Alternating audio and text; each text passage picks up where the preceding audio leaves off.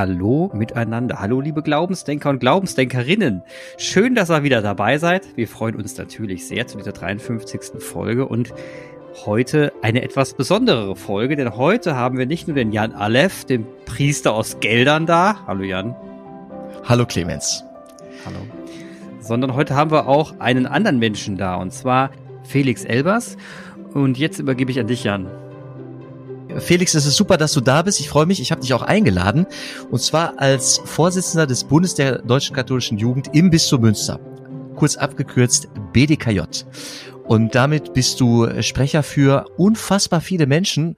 Und zwar einer, einer Gruppe von, von Menschen, von Christgläubigen, die selten geworden sind in, ja, in der Öffentlichkeit oder irgendwie auf der auf der Benutzeroberfläche von katholischer Kirche, nämlich du sprichst für die Jugend, für die jungen Erwachsenen in den Verbänden, in den Verbänden in unserem Bistum.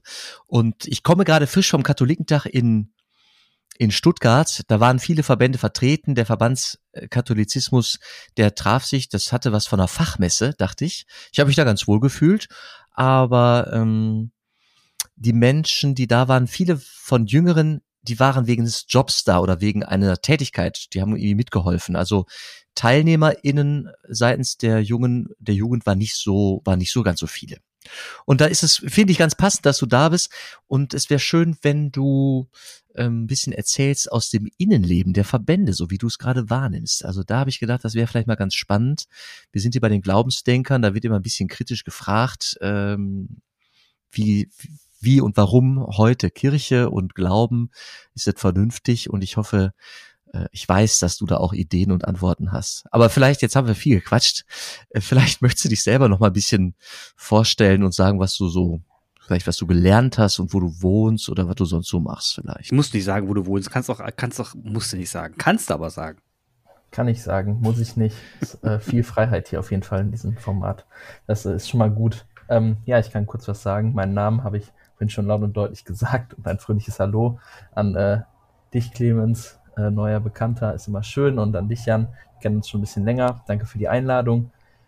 Genau, ich bin Vorsitzender des BDKJ im Diözesanverband Münster und wir vertreten 75.000 Kinder und Jugendliche. Ähm, dazu gehört der Niederrhein, das Münsterland und natürlich auch äh, das Oldenburger Land. Und Unsere Aufgabe ist es, die Interessen von Kindern und Jugendlichen, die sich verbandlich organisiert haben, und natürlich denken wir auch immer andere Kinder und Jugendliche mit, weil die unterscheiden sich gar nicht immer so großartig von Leuten, die in der Pfarrei direkt Jugendarbeit machen oder MessdienerInnen sind. Ähm, wir vertreten die Interessen äh, in Politik, Staat und Kirche natürlich auch. Und ja, was sind da gerade so für Themen? Ich glaube, das sind äh, viele Themen, die uns gerade innerkirchlich bewegen, aber auch gesellschaftlich ähm, ja, vor Herausforderungen stellen von was fange ich mit meinem Leben an, ähm, wie stelle ich mir Kirche und Gesellschaft vor, was muss ich natürlich auch verändern und das immer mit einer Perspektive, die halt nicht vielleicht in den nächsten 20, 15 Jahren endet, wenn man dann auf sein 40-jähriges äh, Amt zurückguckt oder seine ähm, letzten fünf Jahre irgendwo im Beruf hat und dann in Rente oder Pension geht, sondern mit der Frage, ich habe noch äh, 40, 50 äh, Jahre vor mir und da möchte ich gerne mitgestalten. Und das ist eine Perspektive, die unbedingt benötigt wird, um ähm, ja nicht irgendwie alles abzuwickeln, sondern um zu sagen, wir wollen hier auch noch weiter äh, aktiv sein und einen guten Ort für uns und unser Leben haben. Also du bist quasi ein, Ver ein Vertreter der Jugend und äh, eines Interessensverbandes und gehst damit dann auf Politik zu und äh, andere Verbände und versuchst dann eben ein Sprecher dafür zu sein, richtig? Für die Jugend. Genau, so kann man das äh, grob sagen. Also wir sind bei den Jugendverbänden halt äh, demokratisch organisiert, was ein großer Unterschied zur, ich sag mal, Amtskirche ist. Wir äh, sind von der Ortsebene, wo es äh, ja Gruppenleitungsrunden gibt, beziehungsweise eigentlich einmal im Jahr Mitgliederversammlungen, wo dann äh, natürlich das ist ja in anderen Feldern auch so, nicht immer dann alle da sind, aber ein Teil der Leute, die da sind, sagen, ja, wir wählen unsere VertreterInnen für die nächste Ebene und die wiederum wählen dann die VertreterInnen für die wiederum nächste Ebene. Und ähm, ja, von außen wird es auch oft gerne als Sitzungskatholizismus beschrieben. Und natürlich sitzt man viel zusammen und spricht darüber. Aber ich sag mal, wir hier in diesem Format machen auch nichts anderes, sitzen und sprechen darüber. Und dadurch kann oft schon ziemlich viel bewegt werden. Oder ähm, das ist schon mal ein wertvoller Anfang. Und was dann im Weiteren daraus resultiert, ist man auch immer an jeder Stelle natürlich selber gefragt, sich einzubringen nach bestem Wissen und Gewissen und nach den eigenen Ressourcen. Und ich glaube, dass das eine total gute Form ist, wie äh, Kirche auch zukunftsweisend sich äh, noch mehr aufstellen kann, als es ohnehin jetzt schon in äh, Jugendverbänden und Erwachsenenverbänden ist. Kannst du also noch mal sagen, diese Zahl, die, die hat mich gerade irgendwie elektrisiert. Kannst du noch mal sagen, wie viel tausend äh, Kinder und Jugendlichen äh, vertrittst du da so? 75.000. Es ist eine Sind's. Nummer, die, die macht mich, also die beeindruckt mich. Es ist, ja. Und in wie vielen, vielleicht sagst du das auch, wie viele Verbände sind organisiert ähm, bei euch in Münster im, äh, im Dachverband? Äh, elf beziehungsweise zehn. Ein äh, elfter ist gerade äh, die KSJ, ist gerade ähm, bei uns im Bistum in Auflösung begriffen, ähm, war viele Jahre lang aber auch äh, aktiv und dann sind es noch zehn, zehn Jugendverbände. Riesig. Also echt. Genau. Ich ja, also ich habe genau, also ich habe jetzt rausverstanden, also für die, die jetzt das nicht, nicht so ganz verstehen, was er macht, der Felix, ich sag's noch mal in kurzen Worten, er ist Lobbyist und äh, quatscht eben für die, für die Jugend der katholischen Kirche entweder mit der Kirche, denke ich mal, da muss man ja auch Werbung machen, oder mit genau. der Politik und versucht eben äh, in Gemeinde und Ge Gesellschaft was zu bewegen. Ich habe übrigens auch mal geschaut, der BDKJ Deutschland zumindest, ich weiß jetzt nur Deutschland hat 66.000 Mitglieder, ich weiß nicht, wie es heute ist, jetzt wirklich sind, aber das steht auf Wikipedia und macht zwei Millionen Umsatz. Das ist eine Hausnummer. Das heißt, ihr seid ein Sechstel davon, also macht ihr ungefähr, ne, weniger als ein Sechstel, sagen wir mal, ein, Fünf, so ein Siebtel davon und ihr macht dann quasi ein Siebtel Umsatz von zwei Millionen. Passt ungefähr?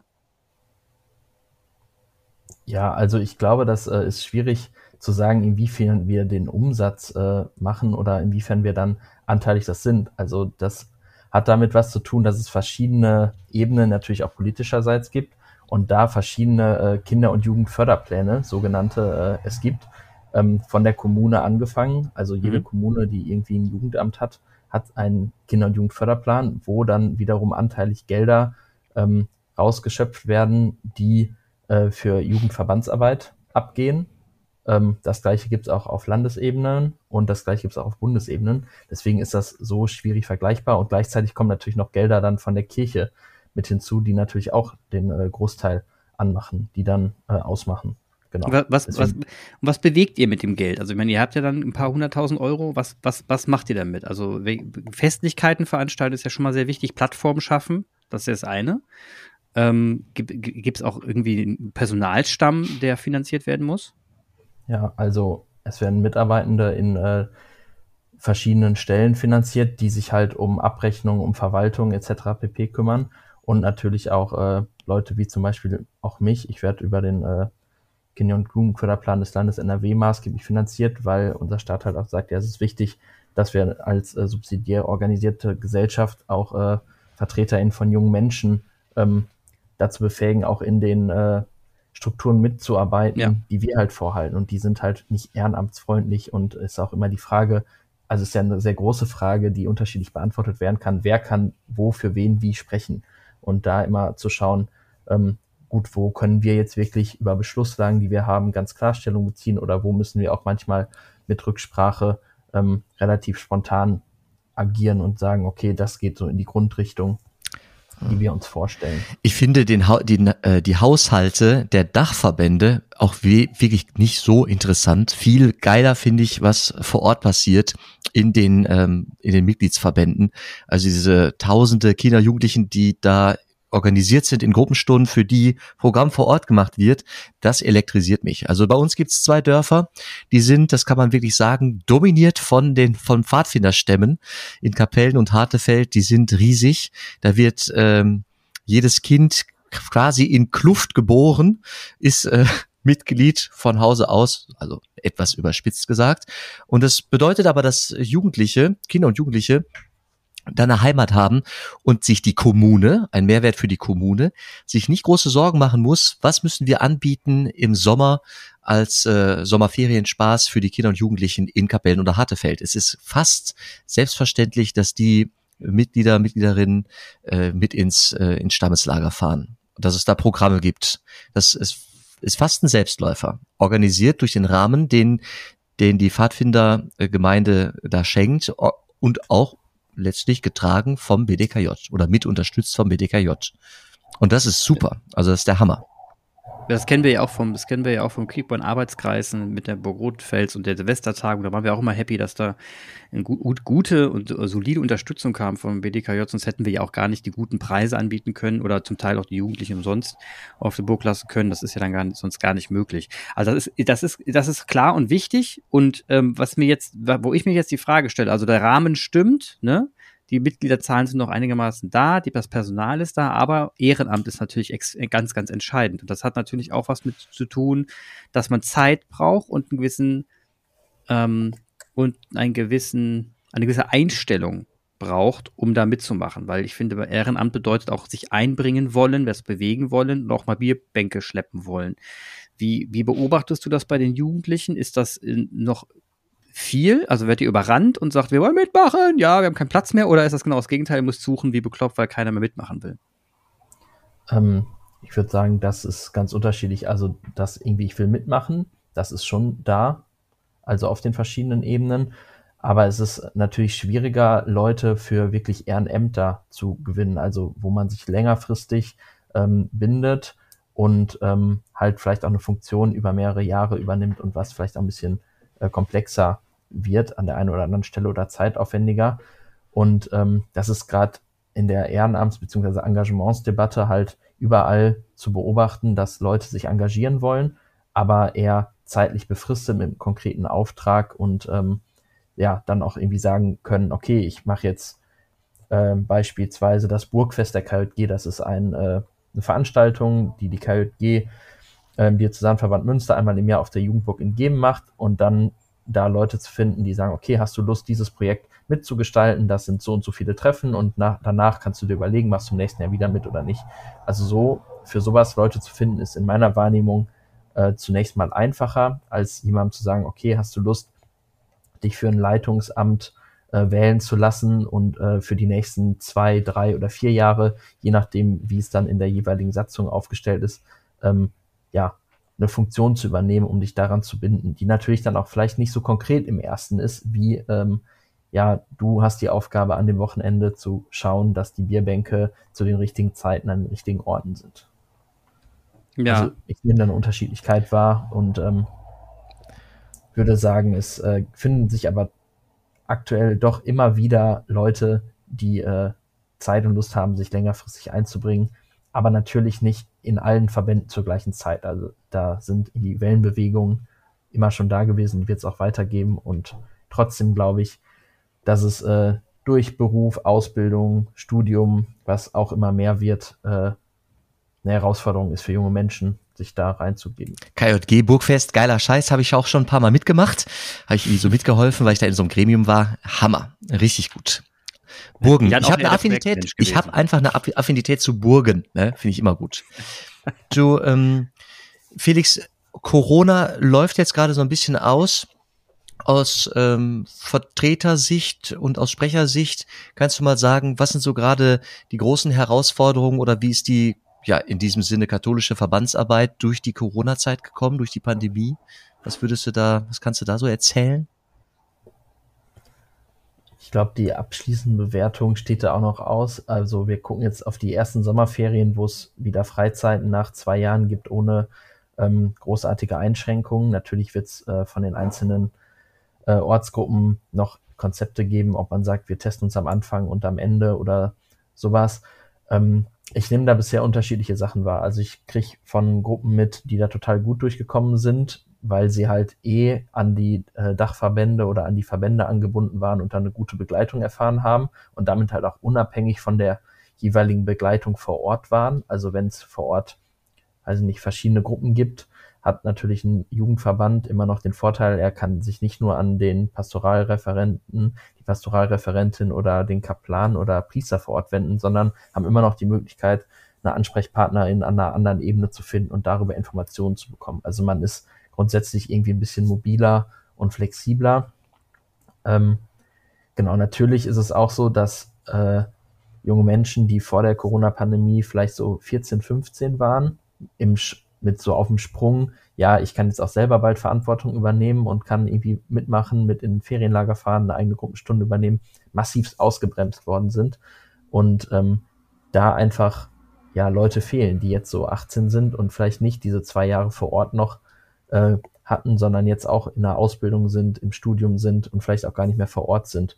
Ähm, da glaube ich, ist es ähm, eine Herausforderung, einfach nochmal neue Leute zu haben. Manche haben es besser geschafft, manche haben es weniger gut geschafft.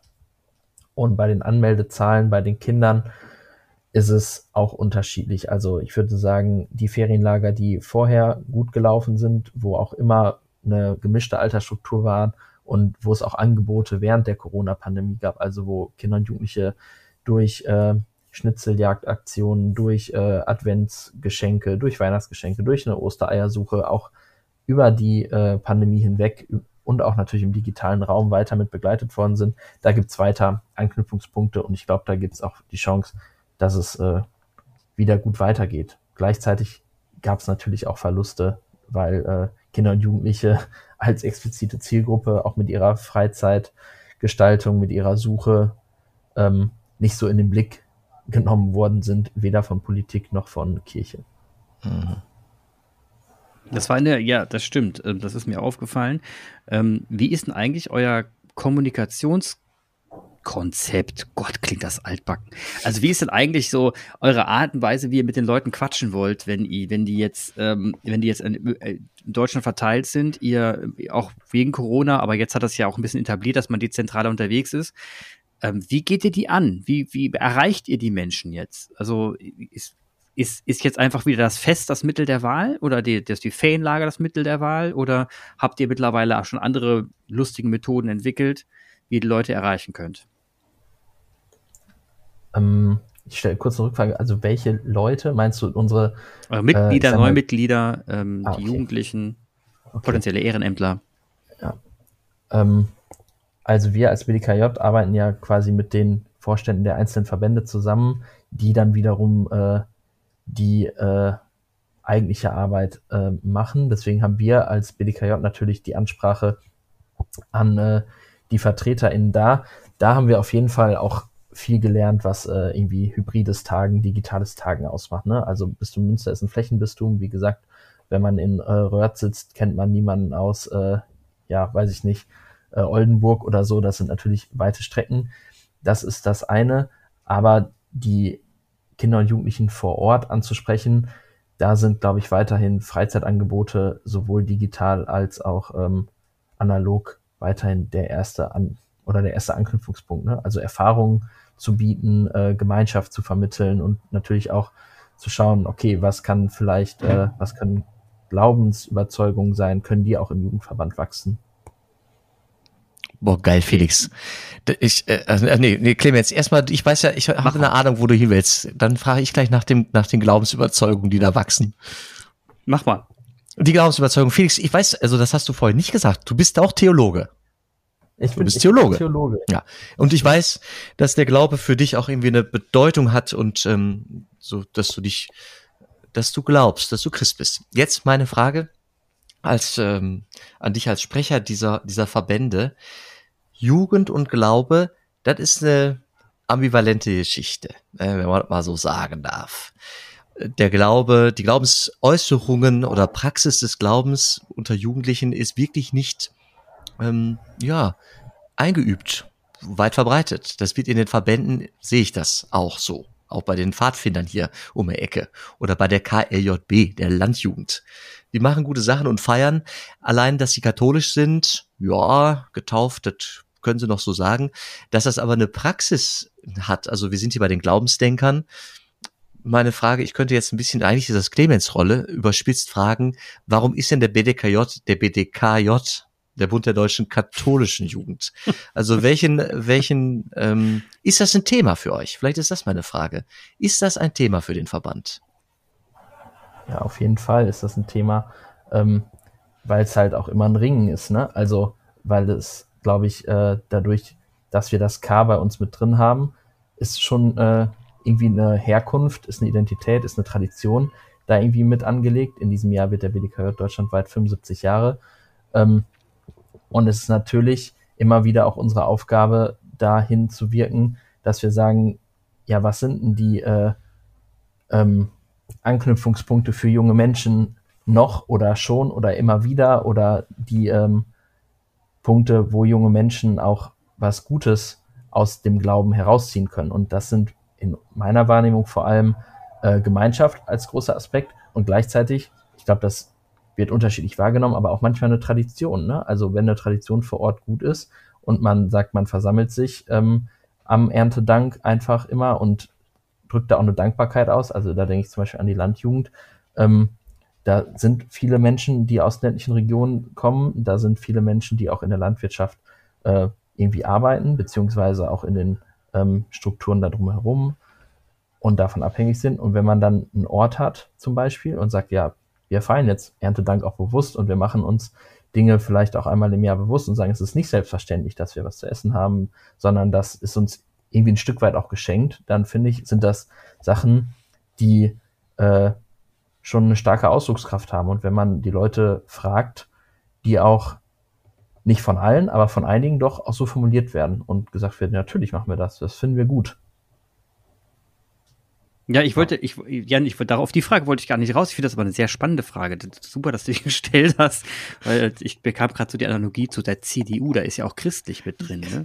Ist ja egal. Auf jeden Fall, ähm, das Thema ist jetzt, du bist da, du bist für den BDKJ irgendwo auch, du bist für den BDK zuständig. Wir reden gerade viel über den Verband, aber Felix, jetzt will ich mal kurz fragen, was bist du denn eigentlich für ein Mensch? Also was treibt dich denn um Gottes Willen eigentlich an, ja, den Job zu machen, den du gerade machst? Was, warum stehst du morgens auf? Was treibt dich? Was treibt mich? Ich glaube, ähm, viel auch eigene Erfahrung und eigene Überzeugung. Also ich habe total gutes Aufwachsen erleben dürfen in der katholischen Kirche. Das können nicht alle so sagen. Ich finde das äh, sehr schön, dass ich das so sagen kann.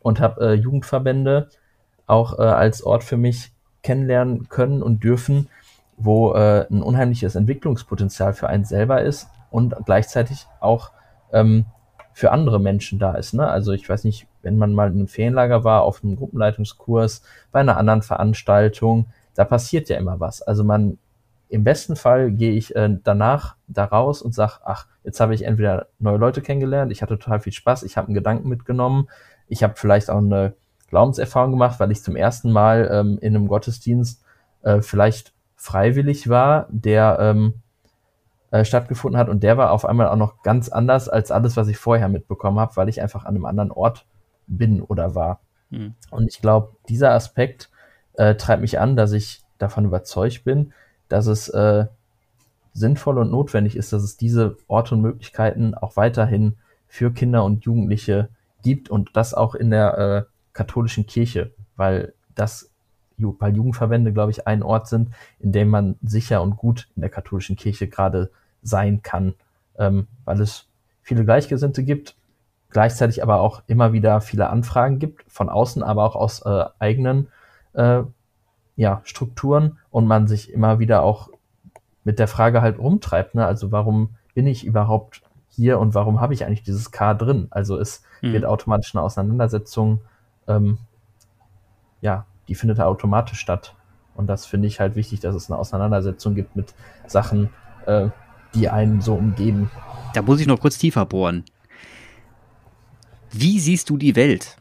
Also was, was geht dir gerade dermaßen auf den Keks? Wo würdest du sagen, wie, was entwickelt sich gerade? Wo siehst du gerade die Strömungen in der, bei der Jugend und bei generell Gesellschaft, Wirtschaft, was auch immer, wo du sagen könntest, verdammt nochmal, da haben wir echt eine Pflicht, eine Aufgabe, was zu tun. Also wir kannst, du kannst auch gerne das Wort Klimawandel sagen, ist auch kein Thema, ne? Du kannst aber andere Dinge sagen. Wo würdest du sagen, ist jetzt echt mal eine Baustelle und wo hast du das Gefühl, scheiße noch eins, da versagt der Staat total und da müssen wir echt was tun und da ist der BDK halt auch in der Pflicht? Ja, ein Stichwort hast du schon gesagt, äh, der Umgang mit dem Klimawandel ist irgendwie ein Skandal. Also der Klimawandel an sich ist natürlich auch scheiße, aber äh, der ist halt da und den sollte man auch äh, nicht irgendwie in Frage stellen.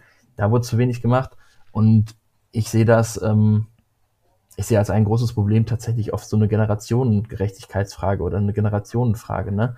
Ähm, wenn ich mit äh, großer Dankbarkeit und Wertschätzung auch auf äh, die Generation meiner Eltern schaue, ähm, hat, die mir ein total gutes Aufwachsen ähm, bescheren können. Ähm, gleichzeitig, wenn ich jetzt, äh, ich sag mal, egal wo ich in Deutschland bin, irgendeine schöne Ecke habe, sind da Horden von Leuten mit äh, sehr teuren E-Bikes, äh, Funktionskleidung. Ich weiß nicht, Jan, du warst am Katholikinnentag, da wirst du die Erfahrung auch gemacht haben. Ähm, die müssen sich gerade nicht so viel Gedanken um ihre Zukunft machen wie äh, junge Menschen. Ne?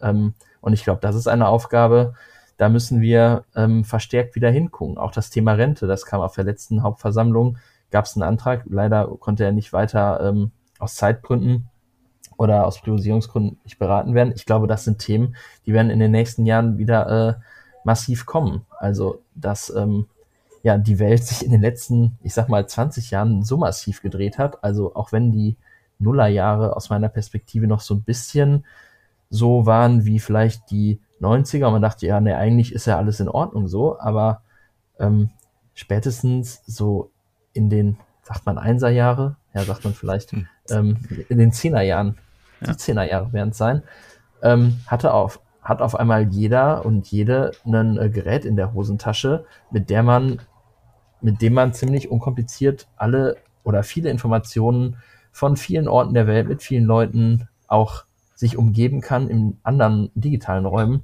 was halt einfach so eine Neuartigkeit hat, die wir, glaube ich, äh, ja noch gar nicht ganz erfassen oder auf jeden Fall noch äh, wirklich am Anfang stehen, diese zu erfassen, was das auch mhm. mit einer Gesellschaft macht.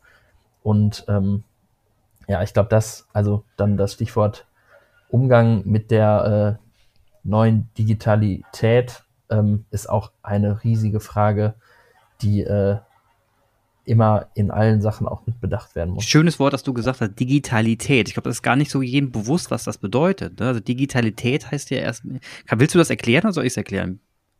Äh, erklär du mal und dann kann ich ja nachher sagen, ob wir das okay. gleiche meinten. Also Digitalität ist ja letzten Endes ist ja letzten Endes nicht, wir reden ja nicht über die Digitalisierung und ich habe ein Tool in der Hand, sondern die Frage ist ja von der vom Verhalten her des Menschen, wie verhalte ich mich in einem Umfeld, wo ich so viel Zugriff habe auf digitale Werkzeuge und Informationen. Also das Beispiel, das Netflix, der Netflix-CEO mal gesagt hat, unser einziger Konkurrent, den wir noch haben, ist eigentlich nur der Schlaf des Menschen ähm, weil nämlich die Menschen so viel Netflix gucken, dass sie eigentlich jetzt nur noch länger gucken können. Ansonsten gucken sie echt lang genug. Und das, das, das zeigt, das ist so ein, für mich ein ganz klar, das ist so ein Indiz für Digitalität. Wir, wir verlieren uns zu viel im Digitalen, verhuddeln uns mit irgendwelchen Services, die auch vollkommener Schwachsinn sind und ähm, hier die Balance wieder zu finden, mit den, mit den, die Chancen zu sehen, die dahinter stecken, die sind ja immens und die brauchen wir auch und den Schwachsinn ein bisschen auszuklammern. Da stehen wir jetzt so ein bisschen, also Mülltrennung, ja, Mülltrennung im Digitalen und das ist letzten, das ist das große Thema Digitalität. Habe ich da was vergessen? Ähm, ja, bestimmt, man vergisst ja immer und kann selten alles erfassen. ähm, aber also ich kann da gut mitgehen. Ich hätte es jetzt auch so er ähnlich erklärt. Also ich würde auch nicht sagen äh, Digitalisierung, ähm, weil das ist halt das Prozesshaftige und wir haben einfach eine gewisse Digitalität, die wir einfach schon haben und müssen damit, glaube ich, einen Umgang finden. Und ich bin ähm, so ein Typ, ich kann immer gut mit Sprache und Worten irgendwie was herleiten. Mhm. Digitus, also Finger, es wird auf was gezeigt, es wird auf was verwiesen. Also es ist irgendwie nicht das direkte, es ist aber was, was man sehen kann. Also ähm, ja. genau. Wir können ganz viel sehen, ne, sehen es aber nicht direkt und es ist immer eine gewisse Unmittelbarkeit da, ähm, die wir im letzten nicht ganz auflösen und gleichzeitig kriegen wir aber auch mit, dass äh, Lebenswelten von Kindern und Jugendlichen gar nicht mehr so stark unterschieden werden. Also was in einer WhatsApp-Gruppe passiert, ist genauso real und ist genauso ähm, was wie was, was im Klassenraum besprochen wird zum Beispiel. Und ähm, jetzt kann ich natürlich noch einen Bogen schlagen. Ähm, wir kennen aus, äh, ich weiß nicht genau welcher Künstler es ist, da verwechsel ich immer die ganzen italienischen großen Künstler, aber wenn wir in die Sixtinische Kapelle hochgucken, ist da auch ein Finger ganz präsent. Ne? Also irgendwie auf was zeigen wir, wie ist eine Verbindung. Das sind urmenschliche und auch äh, theologische Fragen, mit denen man sich auseinandersetzen kann und soll und muss. Und wenn man viel Zeit hat, darüber zu sprechen, ist das natürlich gut. Aber mhm es geht so schnell, weil auf alles dauernd gezeigt wird, um in dem Bild zu bleiben, ähm, dass man sich schnell auch verlieren kann und gar nicht weiß, ja, wem oder was soll ich denn folgen. Bei der letzten Filmkatechese ähm, da habe ich mit 15-Jährigen zu tun, also voll mit Zielgruppe, äh, Felix, ne, für den WDKJ. Einige sind, äh, waren ein paar Pfadfinder sind dabei.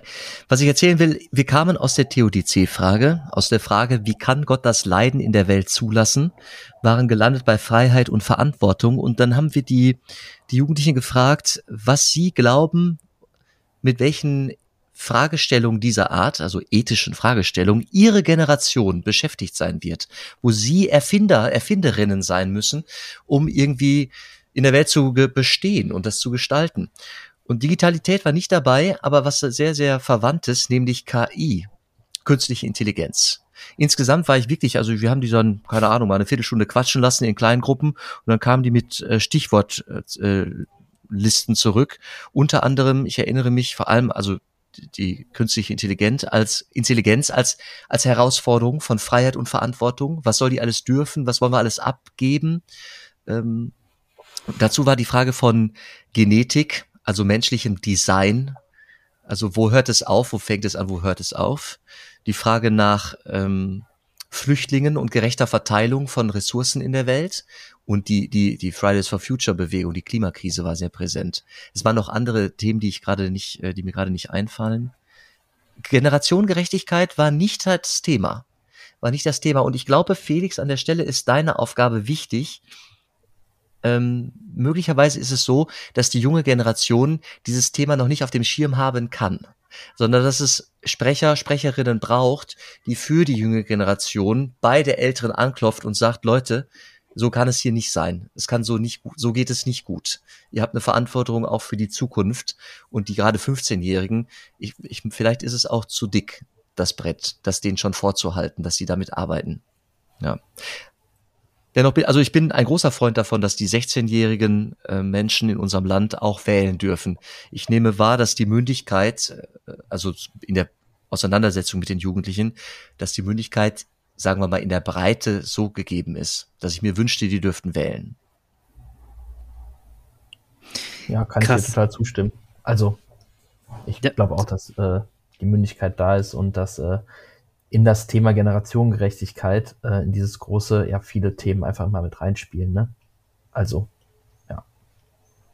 Da, das ist faszinierend, dass, ihr, dass, dass der Stichwort künstliche Intelligenz gefallen ist. Das hätte ich jetzt gar nicht gedacht. Ich dachte, das mhm, wäre mittlerweile auch kein, The auch kein Thema mehr. Das Thema wäre durchgelutscht. Aber ist ja fast, das ist ja total faszinierend, wenn jetzt die Leute wieder damit um die Ecke kommen das äh, ist gut, Jan, dass du das sagst. Das, da werden wir Aufklärungsarbeit leisten. Das ist wichtig. Wenn das, die, diese Themen, bitte sammeln die immer gerne, ja. Die können wir gerne an Stichpunktliste bei uns im, im Podcast abhaken. Wenn es dazu Fragen gibt, dann, dann besorgen wir auch dort Antworten. Ist doch klar. Ähm, jetzt habe ich verstanden, was dich antreibt, Felix. Dich treibt so an die Gerechtigkeit auf dieser Welt. im Großen und Ganzen. Ja. und, und, und du hast, und du hast Haltung, das ist schön, das finde ich gut.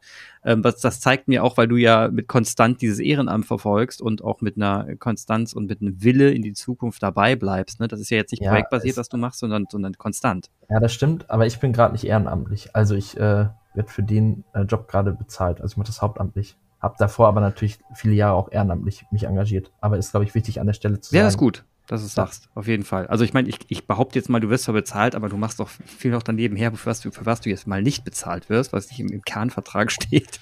Aber das ist schon okay. Also du hast, hast vollkommen recht, aber nichtsdestotrotz bist du ja durch, durch unglaublich viel Engagement und Ehrenamtsarbeit dahin gekommen. Und das ist, ähm, das finde ich beispielhaft und gut, weil das braucht unsere Gesellschaft immer noch mehr denn je und es ist nicht mehr en vogue. Das muss man schon sagen.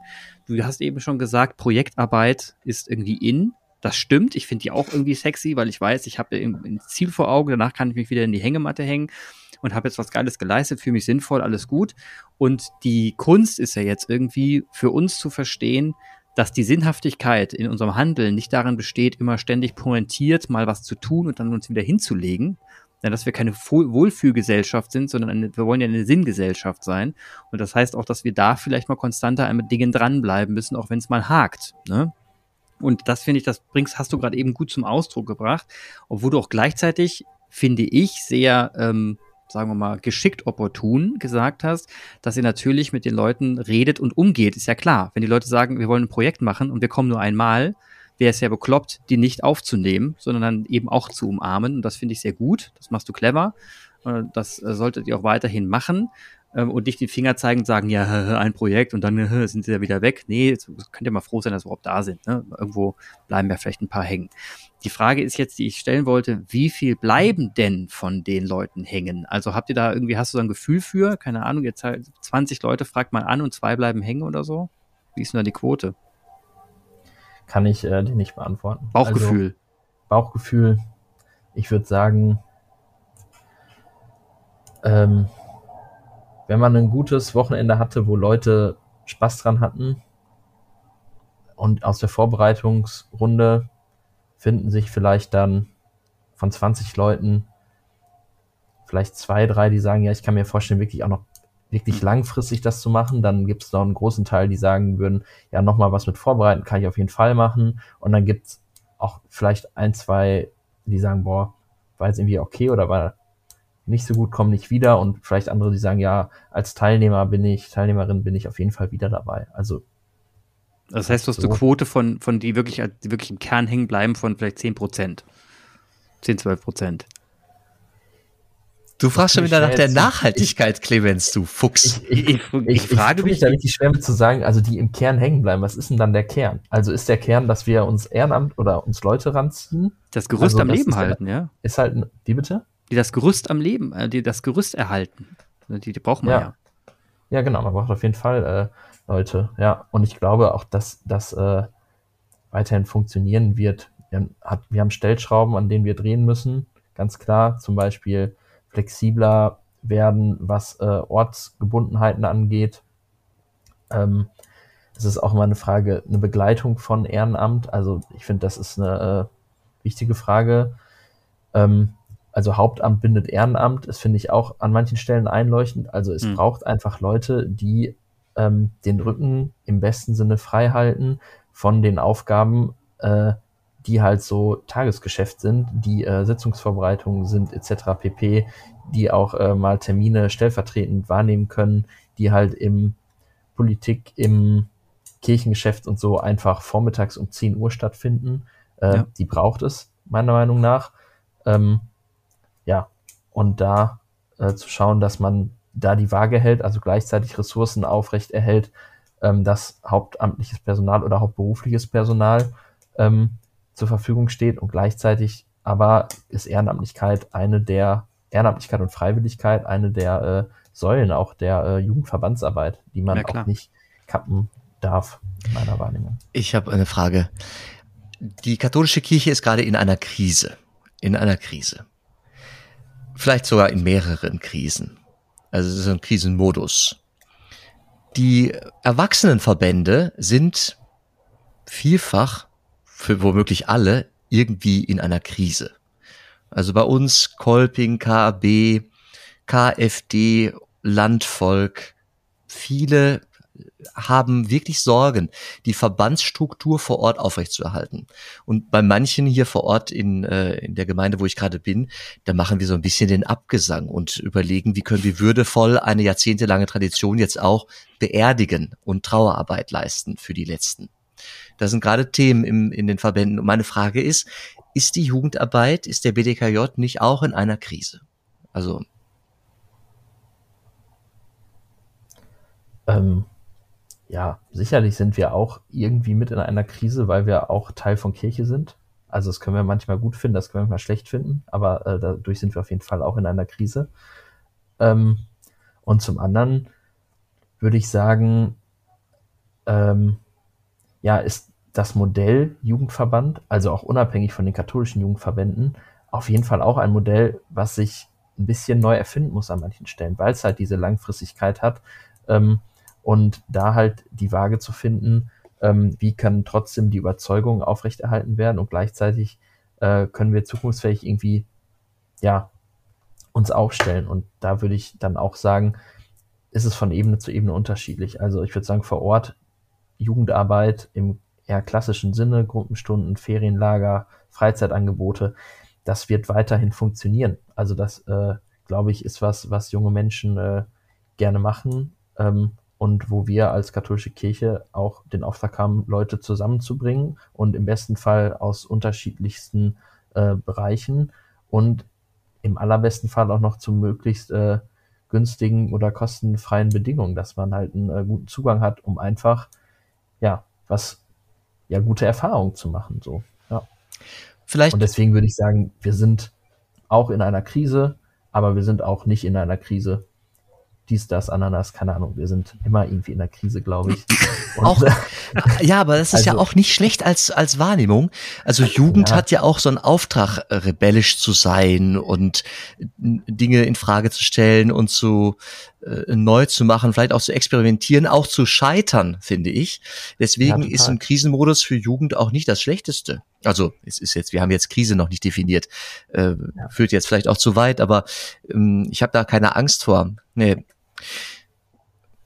Ja, ich Ich habe gut. mal, kurz- ich hab mal kurz die Frage, die Krise. Und zwar, was, wa- was reden wir eigentlich gerade? Also ist, geht es um den Miss, den Missbrauchsskandal zum Beispiel? Ist das die, ist das die Krise? Habt, mehr, spürt ihr das auch? Also ich Also, kann das kurz, weil ich ja. das eingebracht habe, kann ich das möchte ich das kurz füllen.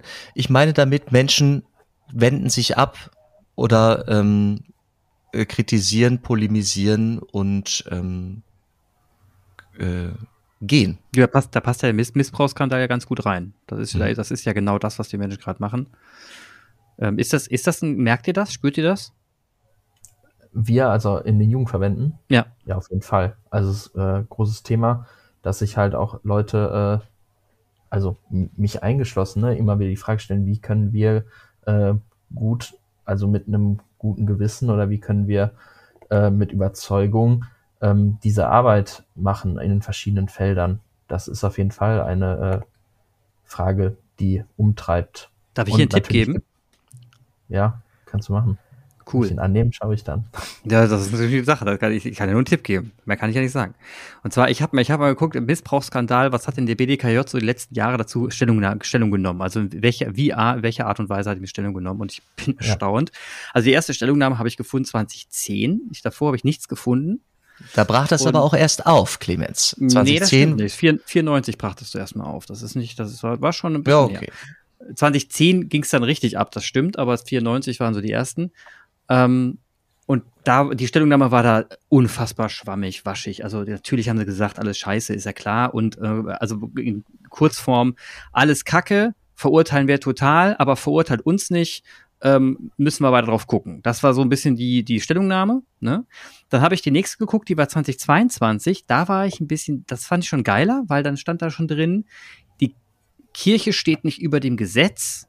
Ne, der Gesetzgeber hat hier zu entscheiden. Also so in der Richtung. Ne, das, das, das, das wurde da schon sehr klar benannt. Das fand ich sehr gut, weil dann wurde mal klar gesagt, Kirche, jetzt ist echt, jetzt ist Tappenduster, zwölf Jahre später. Ähm, und ich, was, was ich mir vorstellen könnte, wenn, also das ist nicht rebellisch, das ist politisch opportun, was da passiert ist. Ne? Das sind das, die, die mussten 2022 das schreiben, die haben, ja, BDKJ hat da gar keine andere Wahl gehabt. Das hat aber mit rebellisch nichts zu tun. Was ich vorschlagen würde, mein Tipp wäre, also wenn die BDKJ wirklich als BDKJ rüberkommen will, als Jugend, und das als rebellisch, dann müssten die aber jetzt mal echt an auspacken. Und zwar und zwar nicht nur, dass es verurteilen, dass der Gesetzgeber der deutsch-deutsche Staat ist und jetzt mal richtig zulangen soll, sondern was für Reformen konkret jetzt umgesetzt werden müssen, in wie vielen Jahren, damit die Mitglieder nicht in Stürmen austreten werden. Und dann einen Maßnahmenplan hinklatschen und dann sagen, bitte umsetzen. Das ist rebellisch. Das würde ich erwarten. Dann würde ich sagen, alter Gestalter, da ist Haltung dahinter. Leck mich am Arsch, da will ich hin. Ne? Und da, das, würde, das ist mein persönlicher Tipp. Seid mal konkret und schreibt keine schwammige politische Pressemitteilung, in der man nur sagt, bravo, habt ihr schön geschrieben, das kann, kann man jetzt nichts gegen sagen. Ich meine, was will, was hätte man auch anders schreiben sollen? Ne? Ich meine, wir verurteilen das, ja, was, das wäre das Gegenteil gewesen. Also ich meine, du kannst ja nur schreiben, wir verurteilen das, du kannst nicht schreiben, wir verurteilen das nicht. Daher ähm, war das alles äh, opportunistisches Bejahen. Jetzt will ich aber mal rebellisch. Das ist das Wort zum Freitag. Ergänzungen? Ja, also, ähm, ja, ich kann das ein bisschen ergänzen. Äh, ich würde dir da recht geben. Ähm, und ich glaube, an verschiedenen Stellen passiert das halt auch, ähm, dass wir als BDKJ, also wenn wir jetzt äh, auf Bundesebene bleiben, unser Bundesvorsitzender, der Gregor, der äh, beim synodalen Weg auch sitzt, der sagt immer ziemlich klar, ja, der synodale Weg ähm, muss Reform bringen und die Ursache, warum der auf den Weg gegangen ist, nämlich die systemischen Fe Verfehlungen, äh, durch die Missbrauch begünstigt wurden, die müssen ausgeräumt werden. Und das ist ja der Weg, auf dem äh, man gerade ist. Und das immer wieder auch äh, ja, zu klären, ist, glaube ich, ähm, und darauf aufmerksam zu machen, ist auf jeden Fall die Aufgabe. Ich glaube auch, dass es an manchen Stellen äh, noch deutlicher werden könnte. Gleichzeitig ähm, ist man dann natürlich auch ein bisschen, ähm, ich sag mal, realkirchenpolitisch. Ne? Also wir können mhm. sagen und tun, was wir wollen. Ähm, wir sind halt nicht äh, die EntscheiderInnen so. Wir äh, können das nicht entscheiden.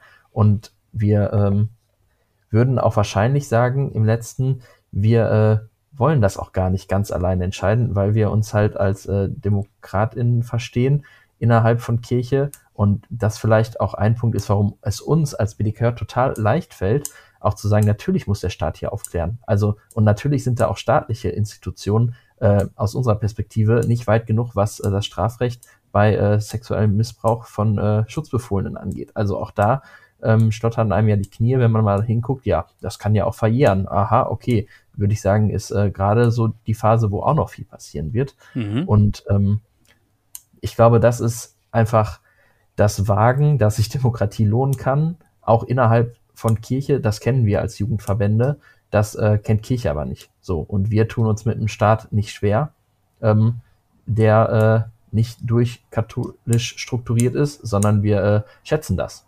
Und das sind halt so Unterschiede, die aber in einer Amtskirche ähm, historisch gesehen ähm, sind wir ja auch erst so seit, weiß nicht, ungefähr 60, 70 Jahren, dass wir überhaupt ein demokratisches Staatensystem überhaupt erstmal legitim finden. Mhm. Also, ähm, ja, und dass da eine unglaubliche Zeit, äh, Ungleichzeitigkeit ist, gerade hier in Deutschland, ja, Riesenthema. Man muss auch, und gleichzeitig haben wir es nicht in der Hand. Ich möchte gerne ja. dazulegen, äh, Clemens, das, äh, ich weiß nicht, ich, ich glaube, das kannst du nicht äh, wissen. Der BDKJ hat binnenkirchlich auch gegnerische Stimmen und muss mhm. ertragen, dass es da, dass es da Leute gibt, auch teilweise an an Funktionsstellen, die sagen, der BDKJ, äh, dieser linke Sauhaufen mit diesen Forderungen nach keine Ahnung, äh, Diakonat der Frau und Liberalität und Demokratie und Synodalität, die sind überhaupt nicht mehr papsttreu und die schimpfen sich Bund deutscher katholischer Jugend. Dann sollten sie nochmal schön im Katechismus nachlesen, was da überhaupt katholisch bedeutet. Also der BDKJ hat eine wichtige Funktion im binnenkirchlichen Meinungs, in der Meinungsvielfalt. Das möchte ich äh, dir, Felix, gerne äh, zusprechen und dir danken für den Einsatz an dieser Stelle, Sprecher zu sein für diese Stimmenvielfalt und die Stimme laut zu halten. Also das ist in der katholischen Kirche nicht monolithisch und es ist immer ein bisschen so ein Spielchen auf äh, manchmal auch, gla auch glattem Parkett, ja. Ich will das, ich will das gar nicht, ich kann mir die, die Nerven, die man dabei lässt, äh, ich, die grauen Haare, die man frühzeitig schon bekommt, ich kann mir das sehr gut vorstellen. Ähm, dass ich, ich sag's jetzt mal, von außen stehend und wirklich von außen betrachtend, ganz knallhart, es hilft ja nichts. Ne? Also entweder will man als richtig. also entweder ist man Greta Thunberg und bewegt was, oder man ist es halt einfach nicht und dann braucht man auch, hat man, dann ist die Daseinsberechtigung aber auch schwammig. Dann kann man nicht erwarten, dass die Leute an die Bude einrennen, dann sagt man halt, ja, jetzt müssen wir halt irgendwie gucken, wie wir da noch die Leute, ach, weiß ich nicht, gucken wir mal. Also entweder hat man Kante oder nicht. Das hat Jesus früher gehabt, ne? Das haben alle gehabt, die was bewegt haben. Und die Frage ist jetzt, was reißt der BDKJ? So, und das würde ich in der Öffentlichkeitsarbeit, ich würde die Vorderbühne suchen und nicht die Hinterbühne. Dass Leute das im Hinterbühnen und im Hinterzimmer kritisieren, das glaube ich sofort, dass da auch offen gesprochen wird auch auf die Vorderbühne damit.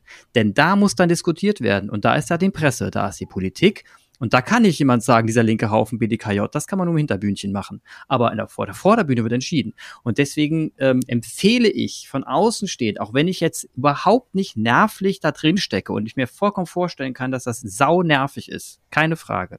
Und ich jetzt wahrscheinlich total oberlehrerhaft klinge, will ich trotzdem noch mal sagen, es ist entscheidend wichtig, dass der BDKJ eine klarere Haltung Kindesmissbrauch zeigt, als das, was ich bisher gelesen habe.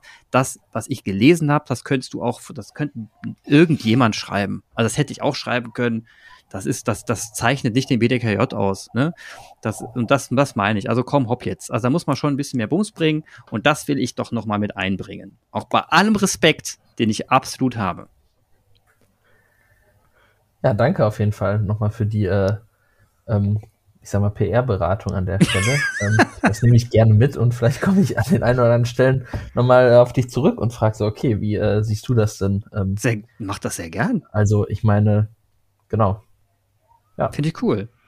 Und jetzt haben wir, so jetzt haben wir den Felix echt ein bisschen geärgert zum Schluss. Jan, kannst du ich, ich würde gerne noch was, ja, ich würde gerne, also Felix, ähm, am Anfang ähm, ist es klar geworden, dass es gro zwei große, also in dem Sinne äh, sprechen, wohin sprechen, nicht nur in die eigenen Reihen, sondern da gibt es einmal die Kirche, in die hinein ihr die Jugend vertretet und die politische Ebene, die gesellschaftliche Ebene, in die ihr hinein die Jugend vertretet, die katholische Jugend vertretet. Meine Frage ist, was sind gerade die Forderungen, die äh, auf dem Tisch liegen? Was sagst du, sind gerade die größten Anliegen Richtung Kirche, also Binnenraum, und die, die Anliegen Richtung Gesellschaft, Richtung Politik? Fällt dir da was, äh, was sind da gerade so die, die dicken Dinger, die bewegt werden wollen? Ja, also die ähm, Richtung Politik Jetzt äh, auf Landesebene, um da zu bleiben, äh, haben wir einen Zukunftsplan mit dem Billigkeit NRW entworfen. Da stehen halt Sachen drin, wie der öffentliche Nahverkehr muss ausgebaut werden. Also die Mobilität junger Menschen ist unheimlich wichtig, gerade auch in den ländlichen Räumen, dass da was passiert. Ähm, die äh, ja, Ausstattung von Schulen, was die Digitalisierung, also der Prozess ist ja wirklich noch äh, weit äh, zurück. Das muss ausgebaut werden. Ähm, ja, Wohnraum für junge Menschen ist ein Thema. Also da gibt's eine große Themenvielfalt, die wir halt gemeinsam mit anderen Jugendverbänden natürlich dann auch wiederum äh, ja da mit hintragen und versuchen, das mit stark zu machen.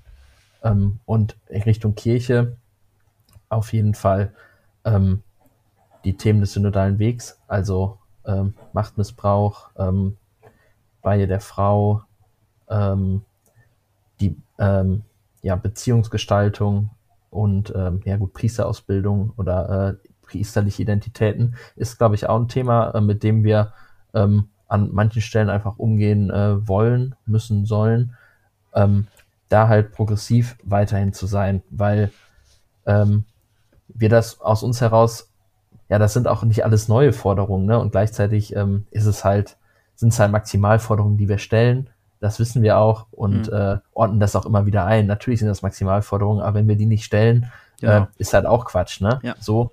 Und trotzdem müssen wir kompromissbereit bleiben ähm, und ähm, nicht blocken an manchen Stellen. Ja, ja. und das ist halt die äh, Spannung, die in jedem politischen, kirchenpolitischen Geschäft, glaube ich, äh, ja, anliegt. Na. Felix, da wir, da, da wir im selben, da wir im selben Team spielen, ähm, sage ich dir, wenn du, wenn du irgendwann mal eine Idee hast, äh, wo ich unterstützen kann, das sind alles gute Anliegen, dann mache ich, dann helfe ich gerne mit. Vielen Dank, dass du dich eingelassen hast auf unser, auf unser Format heute hier. ja, ich wollte dich, ich wollte dich weg, weg vom Hof jagen. Ne? Das, Felix, verstehe mich nicht falsch. Das war mir eine, eine äußerst Kritik, auch nicht gegen dich als Person, Nein, sondern gegen gut. den Verband. Ne? Das ist auch nicht, nicht, dass du es jetzt falsch verstanden hast, aber war mir ich wichtig, das nochmal zu sagen. Ja. Ich glaube, das ist, äh, ja, ich finde es immer spannend, äh, auch in so Formaten nochmal frei reden zu können, ohne ähm, alle möglichen äh, Sachen zu überlegen, okay, wie wird das jetzt von wem wie rezipiert? Natürlich äh, hören, hören das auch äh, viele Menschen hier, ähm, was ich auch gut finde. Und ähm, trotzdem ist es ja so ein Mix immer, was hat man als Person, was bringt man als Person mit, was bringt man mhm. irgendwie nochmal in seinem Amt als Diözesanvorsitzender irgendwie mit rein.